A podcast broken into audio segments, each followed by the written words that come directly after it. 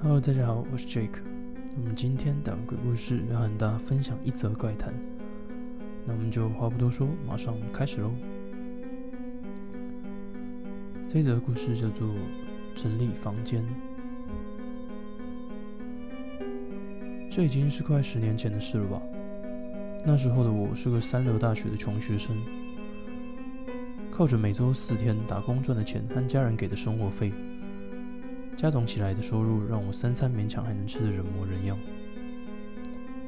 我记得是在大二的夏天，受不了炎热夏天的我，没有打工的时候，几乎每天都会跑去有冷气吹的市民中心，在那边做我的大学报告。市民中心里面有一个布告栏，可以任意在上面张贴告示。我经常会去看那个布告栏，因为我对于高中入学考还算有自信。所以盘算着看看有没有人在争家教。不过布告栏上面几乎都是要不要一起学外文这种邀约，很少看到有人在争家教。有一天，我照例去查看那个布告栏，发现上面贴了这样一则真人启事：征求七月几日到几日之间可抽空帮忙整理房间的人。半天五千元，并且附上了电话以及名字，一位叫做田中的先生或是小姐。刚好那几天正逢我学校考完试放假，而且也没有排打工的空档时间。更棒的是，那恰好是我预计回老家一趟的前几天。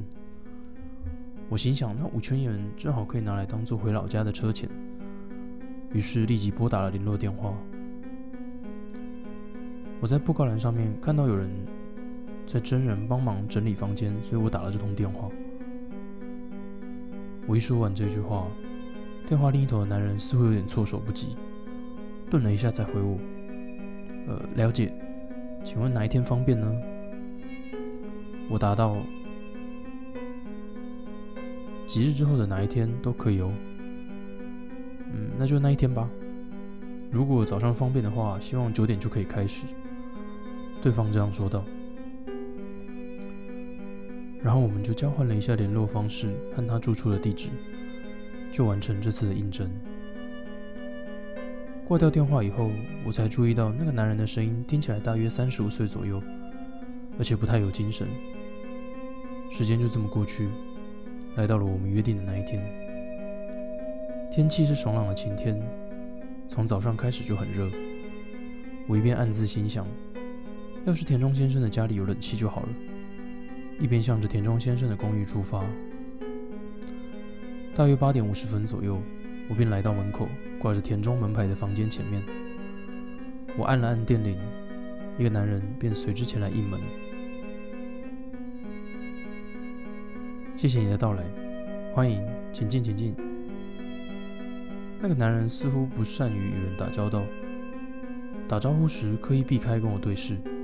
并且径自走进了房间内。我说了声“打扰了”，便脱下鞋子，追着男人的脚步走了进去。是一间有开冷气的凉爽房间。随后，我们相互做了简单的自我介绍之后，他就开始告知我整理的次序，还希望我怎么帮忙。大抵就是希望我在要搬重物时帮忙抬一下，或是帮忙把垃圾拿到垃圾场丢这种简单的清洁协助。他想要丢的东西挺多的，但也有不少东西是我这种穷学生会想要的好东西。或许是察觉到了这点，田中先生对我说道：“想要的拿回去也没关系哦。”于是我便开心的开始将我想要的东西挑出来，放进我自己的包包里。随着我们整理的有所进展，田中先生的房间也越来越显得整洁干净。话虽这么说，但他的房间原本就没有太多东西，所以看起来只是更显宽敞而已。田中先生开口道：“差不多。”吐出这几个字之后，稍微思索了一下，突然望向我，接着又用那副模样继续想了想，说道：“差不多就到这里吧。”因为帮忙了一整天，所以他给了我一张一万元新钞。田中先生对我说。你明天可以再空出半天吗？我还有一些事情想请你帮忙。”我心里想着，还能再多拿到五千元，太幸运了，一口答应了下来。然后我就用脚踏车载着宝物满载而归。隔天，当我再到访田中先生家时，玄关没锁，却不见半个人影。不好意思，请问田中先生在家吗？我一开口探问，随即便从他家里面传来他的声音：“我在家哦，请进。”我关上了玄关的门，说了声打扰了，便进了房间。田中先生在哪里呢？他的声音刚刚好像是从这里传来的。我这么想着，走向里面的房间，却见田中先生笑眯眯的走了过来。他开口说道：“今天只要半天就好。我先把这放了五千元的信封放这里，将信封放到了桌上。然后他拉着我的手，将我带到房间的深处。”他说：“房间里的衣帽间里面有很重的行李，一个人要拖出来非常不容易，所以希望我能帮他的忙。”我从里面推，我说：“拉的时候你就用力往外拉。”他说完就走进了衣帽间里面。衣帽间挂满了外套和西装，从外面完全看不见他的身影。过了一会儿，田中先生说了一声：“请用力拉。”我就抓着行李箱的把手，用力的往外拉，行李箱微微的向外移动，好重，这应该有六十公斤左右吧。砰的一声，行李箱被我抽了出来。咦，行李箱里面怎么是空的？衣帽间里面传来啪嗒啪嗒啪嗒的声音。呃，田中先生，我叫了几声都没人回应。渐渐的，那啪嗒啪嗒的声音也消失了。咦？哎？我完全搞不清楚状况。于是我将衣帽间挂着的西装和外套拨开。实际上应该只过了十几秒，但我却觉得过了好几分钟。田中先生竟然在衣帽间里面上吊自杀了。将他垫脚用的行李箱移开的正是我。当下想立即将它放下来，但是绳子太硬了，松不开。可以割断绳子的东西，我记得全部都丢掉了。老实说，我整个陷入恐慌。田中先生一动也不动，要把它放下来才行。但那是很粗的绳子，用剪刀也没用，该怎么办？当我向邻居求助的时候，已经是一分钟以后的事了。救护车跟警察随之赶到，我一整天都在警局厘清事情经过。从老家赶来的双亲，不知为何放声痛哭。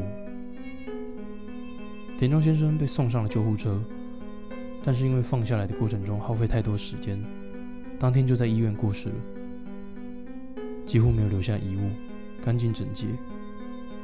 那是因为已经从头到尾整理过了。结果在那个要给我的信封里面，除了五千元以外，还放了一封写了遗言的信纸，上面写了他被公司裁员，老婆跟着别的男人跑了，背有债务等事情。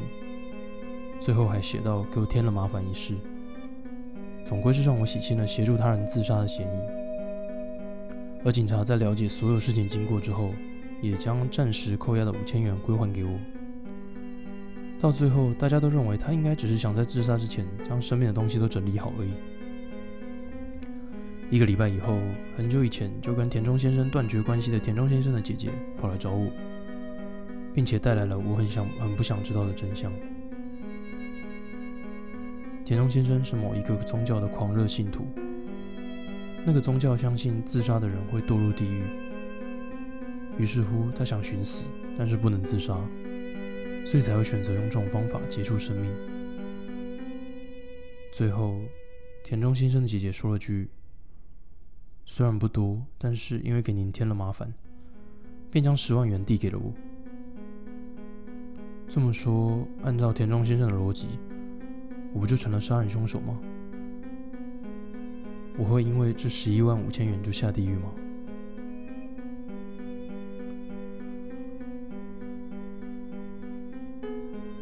的逮完鬼故事今天就在这边告一个段落。如果你有什么想要分享的故事的话，也可以在下面留言让我知道哦。那如果有想要看一些比较有趣或者刺激的画面的话，可以到我们的另外一个频道，叫做小鸡晚安，那边有非常多的深山啊，或者是废弃民宿之类的探险景点，也可以跟着我们的小鸡主播一起去探险，画面蛮刺激的，所以如果有兴趣的朋友的话，也可以去那边观看一下。那我们就下次见喽，拜拜。